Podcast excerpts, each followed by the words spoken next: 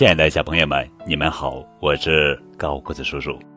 今天要讲的绘本故事的名字叫做《小乔逃跑了》，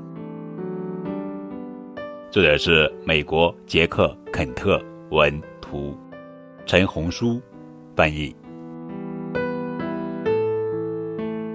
小乔，过来整理你的房间。袋鼠妈妈说：“我跟你讲过几百次了。”八次，小乔小声地说：“他真的数了这么多次。”就跟所有袋鼠宝宝一样，小乔的房间就在妈妈的口袋里。不过现在房间里所有东西啊都堆得乱七八糟，小乔几乎连转个身都不行。小乔叹了一口气，进去整理房间，但是。一看到这些乱七八糟的东西啊，他觉得还是逃跑比较简单，所以 他逃跑了。小乔，你可真是安静啊！过了一会儿，妈妈这么说：“你房间整理好了没有呀？”妈妈听不到任何回答。小乔，妈妈叫着。他往口袋里看，想看看小乔在做什么，可是怎么都看不到小乔。他躲起来了，这个小调皮蛋，我会找到他的。妈妈说。可是小乔不在床底下，也不在柜子后面，到处都找不到小乔。妈妈看到一张纸，上面用蜡笔写着几个字。我走了，再见，小乔。小乔逃跑了，妈妈说，她哭了起来，然后出发去找小乔。消息啊传得很快，大家都听说小乔的妈妈有个空房间了。好几个家伙啊都来打听，这个房间不出租。妈妈说，可是他们还是看来看去。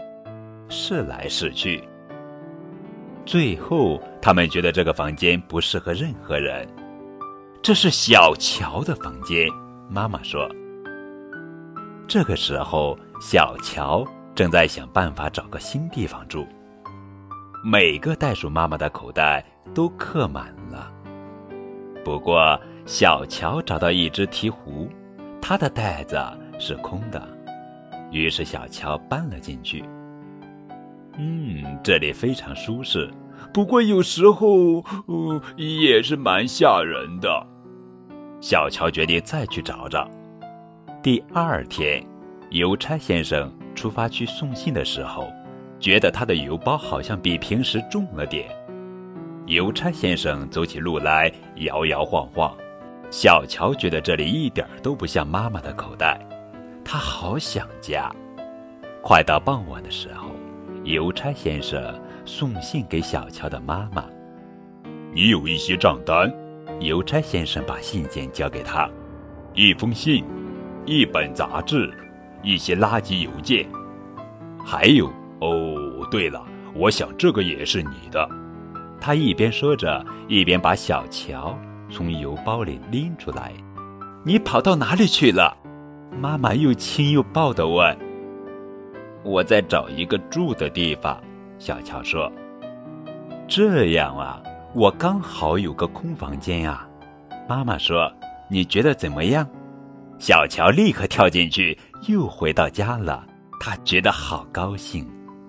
他说：“真是太适合我了。”这里只需要整理一下就行了，小乔说。